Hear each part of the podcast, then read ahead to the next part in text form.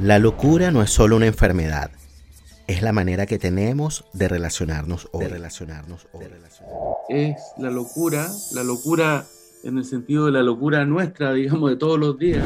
El lugar del otro, que nos ayuda a sobrevivir a nuestra locura, es el lugar donde ese otro es capaz de juzgar la realidad, es, es, capaz de decir algo ahí donde no hay palabras. Y también alguien que es capaz de poner algo de sí mismo en ese vínculo. El fin de una manera de vivir requiere registrar lo insoportable de nuestra cotidianidad. La decepción conlleva una pérdida de potencia, pero la credulidad o el optimismo implica una adhesión acrítica al presente. El filósofo que yo leía hablaba de una cierta decepción, pero en el sentido de interrogar un poco el acontecimiento, lo que ocurre, lo que queremos. La condición para sobrevivir es habitar las ruinas y hablar de ello, y hablar de ello. El individuo es más bien lo que va quedando, es el resto. Es lo que queda cuando los vínculos se van disolviendo. Lo que está en juego allí es también cómo reconectarnos con el otro. La asunción de la interdependencia supone la asunción de que no nos bastamos a nosotros, de que necesitamos al otro, es decir, derrota del narcisismo. Supone, por lo tanto, que hay un límite a mis capacidades individuales, privadas, no puedo solo. Es decir, el amor surge entonces como un efecto de eso. Y no, y no se trata con, no existe la pastilla. Yo a mis pacientes siempre les digo que no existe ninguna pastilla que enseñe a vivir, eso se aprende eh, a través de un otro. Lo que nos lleva a soportar el malestar que cada época impone es la garantía futura de que algún día cesará ese malestar. Reponerse a, a, a esa sensación de, de, dolor y salir fortalecido, eso es una sobrevivencia y en esa sobrevivencia hay mucha fuerza. Y me parece que esto es una enseñanza de vida para todos, no solamente ponernos del lado de lo que no podemos, sino ponernos, ponernos del lado de lo que podemos. No sobrevivimos sin erotismo. Es la única forma de salir del infierno de lo igual. Infierno de lo igual. Infierno de lo igual. Uno necesita vínculo firme, aunque duren dos días. Uno necesita amores eternos, aunque duren una semana. O sea, uno necesita tener la sensación de que puede confiar, de que puede recostarse, de que puede mostrarse tal cual es. El vínculo despierta otras cosas, o sea, uno puede tener un encuentro sexual sin intimidad y, y puede ser igual de placentero porque algo del vínculo despierta mi deseo. Nadie puede acceder a cómo es el orgasmo del otro. Para vivir necesitamos sentirnos parte del mundo, compartir los afectos, compartir los afectos. Sentirse parte puede ser una esquina pequeña, ¿no? Una esquina pequeña de un vínculo, de alguien que, que escucha, alguien con quien puedes volver a compartir eh, quién, quién ha sido, ¿no?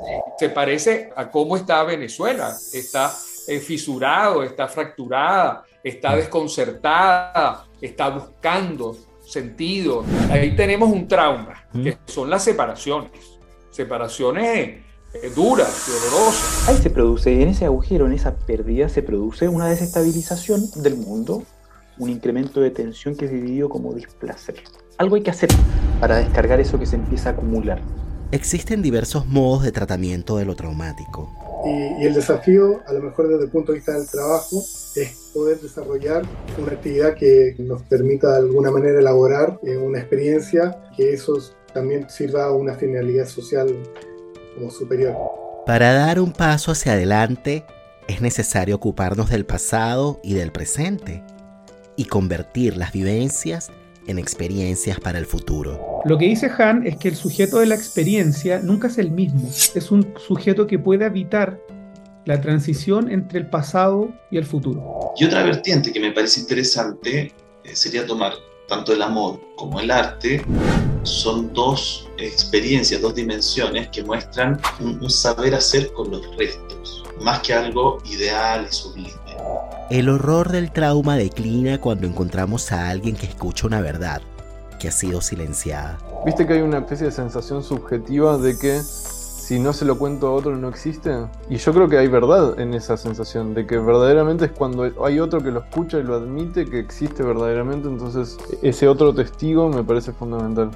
Cada cierto tiempo nos ocurre algo que nos cambia el mundo, de modo contingente, azaroso o sorpresivo no es algo que está fuera de cálculo, que después se puede leer como tal, eso puede cambiar el destino de una persona. Y es ahí donde algo puede ocurrir. Me parece que ahí están las condiciones de posibilidad del deseo, de despertar. Esas certidumbres fugaces son las que nos permiten ¿no? reformular algunas cosas y posicionarnos de otra manera.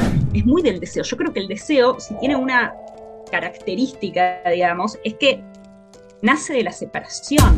La estructura está hecha para que digamos que no o para que se nos olvide que a veces hay que decir basta. Pero el deseo desprotege, ¿no? Si el amor protege, el deseo desprotege. Mira cómo me dejaste con todo esto que acabas de decir. Perdóname. Vivir también consiste en honrar la memoria de los que no están.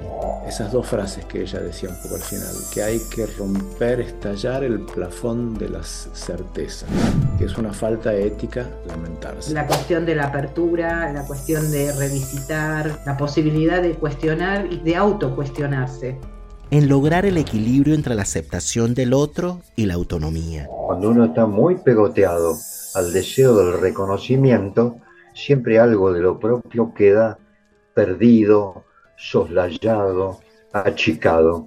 En reconocer las fuerzas del bien y del mal que nos circundan y emanan de nosotros mismos.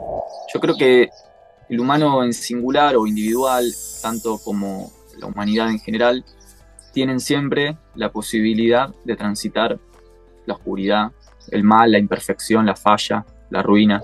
En trascender, en trascender, en encontrar motivos que le den sentido a la existencia. No es el encuentro con, con lo más extraño de sí mismo. Es en definitiva, ¿no? Digamos, qué, qué es lo que produce, qué es lo que motiva la posibilidad de vivir una vida que no es una vida cerrada sobre sí misma, sino que es la apertura de la vida a algo que la trasciende. Yo soy Nelson Ruiz y esto es Sobrevivientes, la tercera temporada de La Palabra y el Vínculo.